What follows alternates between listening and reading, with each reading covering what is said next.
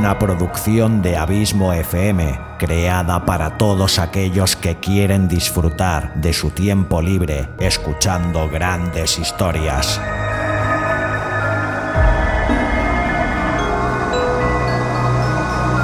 Audiolibros y relatos. Un podcast literalmente literario.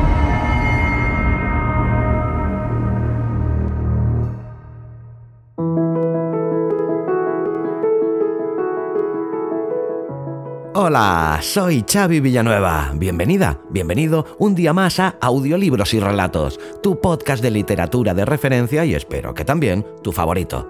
Decimonoveno capítulo de la sexta temporada y 209 en el cómputo total del programa. Hoy te vuelvo a traer un capítulo especial de promoción de la colección de audiorelatos premium de Stephen King. Te recuerdo como siempre que te dejaré con un amplio fragmento del relato pero que no está entero. Si lo quieres escuchar en su totalidad, tendrás que visitar www.abismofm.com barra colecciones y comprarlo. Y el relato que hoy te presento lleva por título El hombre que no quería estrechar manos. Quinto capítulo de los 10 que conformarán la colección Stephen King. Este relato fue publicado en la antología Skeleton Crew, Historias Fantásticas, el año 1985. Skeleton Crew es la segunda antología de cuentos publicada por Stephen King. La primera colección, El umbral de la noche, fue publicada siete años antes, en 1978. La historia se inicia como el relato de un anciano a sus nietos sobre una partida de póker muy especial. Cuatro amigos necesitan un nuevo jugador para poder empezar dicha partida, pues otro amigo que tenía que venir se ha roto la pierna la aparición en el local de un extraño personaje venido desde Bombay, pero de origen americano, les resuelve el problema. Durante el transcurso de la partida, el peculiar personaje les explica que por culpa de una extraña razón ha decidido no volver a dar la mano nunca más, lo cual siempre le acaba comportando problemas, pues es un saludo muy común entre los hombres de la época. Para descubrir el porqué de esta extraña costumbre de este no menos extraño personaje, tendrás que escuchar el relato. Te dejo ahora sí con un amplio fragmento del mismo. Te recuerdo que si lo quieres comprar deberás ir a www.abismofm.com barra colecciones. Te espero aquí con un nuevo relato y un nuevo autor la semana que viene. Hasta entonces, gracias por tu fidelidad, tu constante apoyo y por hacerme sentir tan y tan feliz haciéndome saber que este podcast te gusta, te acompaña y te sirve de entretenimiento. Larga vida al podcasting y larga vida a la audioliteratura y larga vida, ¿por qué no?, audiolibros y relatos.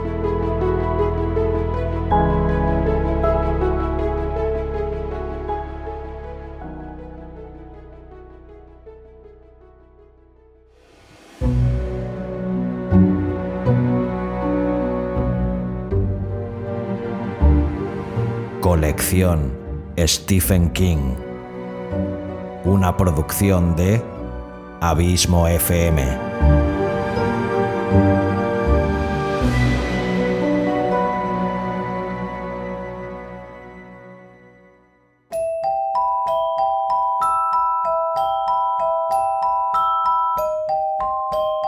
Hola, mi nombre es Stephen King y hoy te presento mi relato, El hombre que no quería estrechar manos.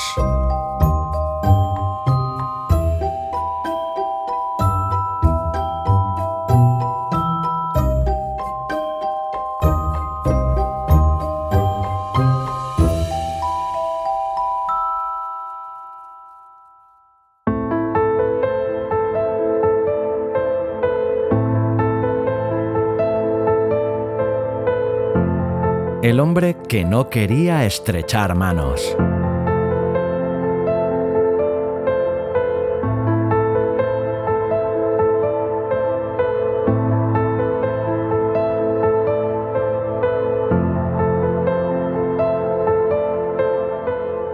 Stevens sirvió las bebidas y pronto, después de las ocho en aquella noche glacial de invierno, la mayoría de nosotros nos fuimos con ellas a la biblioteca. Por un momento nadie dijo nada, lo único que se oía era el chisporrotear del fuego en la chimenea, el lejano chasquido de las bolas de billar y desde el exterior el gemido del viento. No obstante, allí se estaba bastante caliente, en el número 249B de la calle Este 35.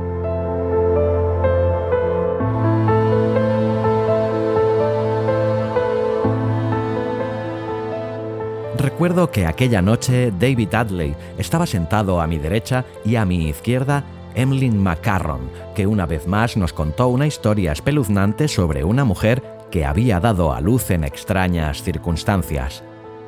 Después de él estaba Johansen, con su Wall Street Journal doblado sobre las rodillas. Entró Stevens con un pequeño paquete, blanco, y se lo entregó a George Gregson sin hacer la menor pausa. Stevens es el mayordomo perfecto a pesar de su ligero acento de Brooklyn, o quizá por causa de él. Pero su mayor atributo, por lo que a mí se refiere, es que siempre sabe a quién debe entregar el paquete, aunque nadie lo reclame. George lo captó sin protestar y permaneció un momento sentado en su sillón de alto respaldo y orejas, contemplando la chimenea que es lo bastante grande como para asar un buey. Vi como sus ojos se dirigían momentáneamente a la inscripción grabada en la piedra. Lo que vale es la historia, no el que la cuenta.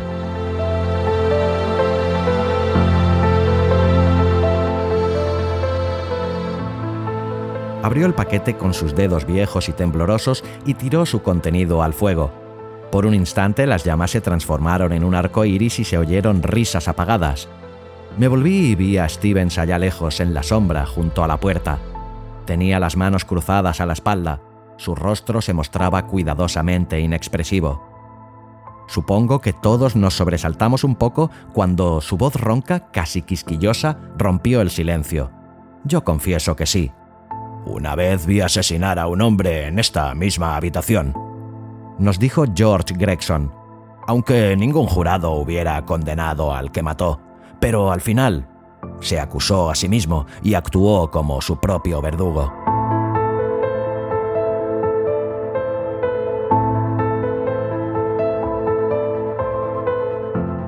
Siguió una pausa mientras encendía su pipa, el humo envolvió su rostro arrugado en una nube azulada y apagó el fósforo de madera con el gesto lento, teatral, del hombre cuyas articulaciones le producen gran dolor. Tiró el palito a la chimenea, donde cayó sobre los restos quemados del paquete. Contempló cómo las llamas tostaban la madera. Sus agudos ojos azules parecían cavilar bajo sus hirsutas cejas entre canas. Su nariz era grande y ganchuda, sus labios delgados y firmes, sus hombros alzados hasta casi la base de su cráneo.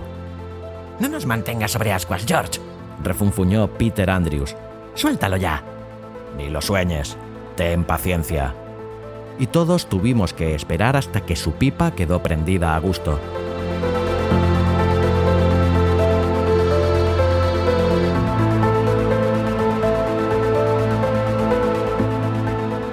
Cuando unas brasas se encendieron perfectamente repartidas en la enorme cazoleta de brezo, George cruzó sus manos grandes, ligeramente temblorosas, sobre una de sus rodillas y dijo, Está bien, tengo 85 años y lo que voy a relataros ocurrió cuando yo tenía más o menos 20. En todo caso, sé que fue en 1919 y acababa de regresar de la Gran Guerra. Mi novia había muerto cinco meses antes, de la gripe. Solo tenía 19 años y yo me lancé a beber y a jugar a las cartas mucho más de lo que hubiera debido. Me había esperado dos años, ¿comprenden? Y durante todo ese tiempo recibí fielmente una carta todas las semanas. Quizá podrán comprender por qué me abandoné tanto no tenía creencias religiosas. La idea general y las teorías del cristianismo me resultaban algo cómicas en las trincheras y no tenía familia que me ayudara. Así que puedo decir con sinceridad que los buenos amigos que me ayudaron en este tiempo de prueba rara vez me abandonaron. Eran 53, más de lo que tiene la mayoría. 52 naipes y una botella de whisky Cathy Sark.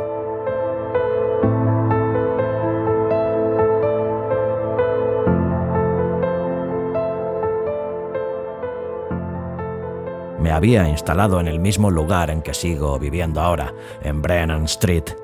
Pero entonces era mucho más barato y había muchas menos botellas de medicinas y píldoras y demás llenando las estanterías.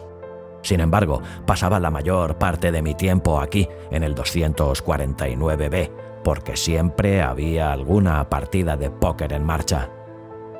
David Atley interrumpió y aunque sonreía, no creo que estuviera bromeando.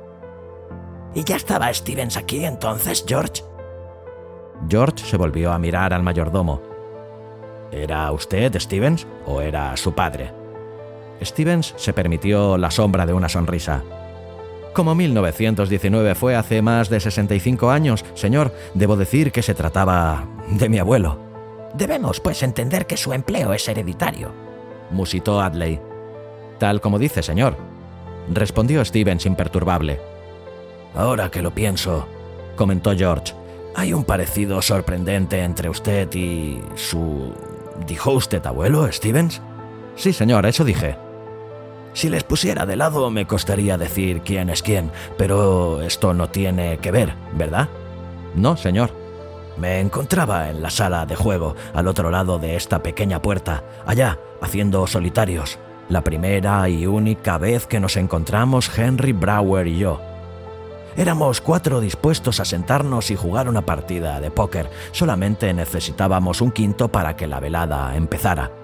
Cuando Jason Davidson me dijo que George Oxley, nuestro habitual quinto, se había roto la pierna y estaba en cama con la pierna enyesada y colgada de una polea, pareció que aquella noche nos íbamos a quedar sin partida. Empecé a pensar en la posibilidad de terminar la noche con nada mejor para distraer mis pensamientos que hacer solitarios y soplar la mayor cantidad de whisky que pudiera cuando un individuo sentado al fondo de la habitación dijo con voz tranquila y agradable. Si ustedes, caballeros, están hablando de póker, disfrutaría mucho jugando una mano, si no tienen nada que objetar. Había estado escondido tras el wall de New York hasta aquel momento, así que cuando levanté la mirada lo vi por primera vez. Era un hombre joven, con cara de viejo. No sé si me entienden. Alguna de las huellas que vi en su rostro había empezado a descubrirlas en el mío desde la muerte de Rosalí. Algunas, no todas. Aunque el joven no podía tener más de 28 años a juzgar por su cabello, sus manos y el modo de andar, su rostro parecía marcado por la experiencia y sus ojos, que eran muy oscuros, parecían más que tristes, parecían atormentados. Era guapo, con un bigote pequeño y recortado y cabello rubio oscuro.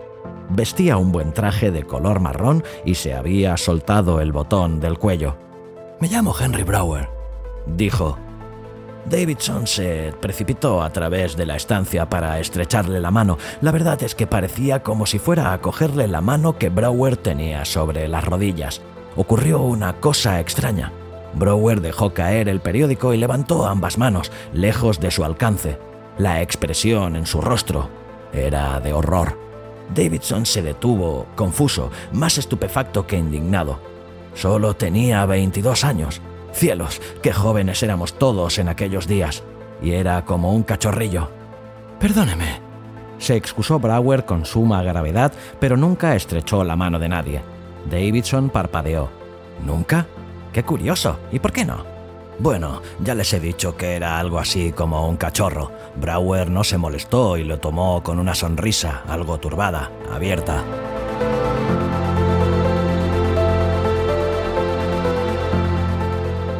Acabo de llegar de Bombay. Es un lugar extraño, populoso, sucio, lleno de pestilencia y enfermedades. Los buitres se pasean y presumen sobre los muros de la ciudad por millares. Hace dos años estuve allí en misión comercial y se me contagió el horror a nuestra costumbre occidental de estrechar manos.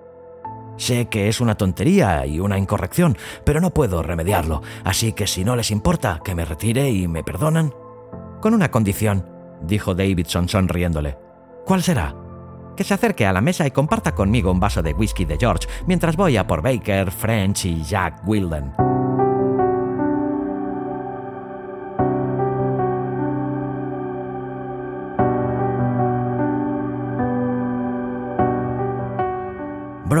Sonrió, asintió y dejó el periódico. Davidson le hizo un gesto de aceptación y corrió en busca de los otros. Brower y yo nos acercamos a la mesa cubierta de fieltro verde y cuando le ofrecí la bebida rehusó, dándome las gracias y encargó su propia botella. Supuse que tendría algo que ver con su extraña manía y no dije nada. He conocido hombres cuyo horror por los microbios y enfermedades va mucho más lejos, como los habréis conocido vosotros. Hubo gestos de asentimiento.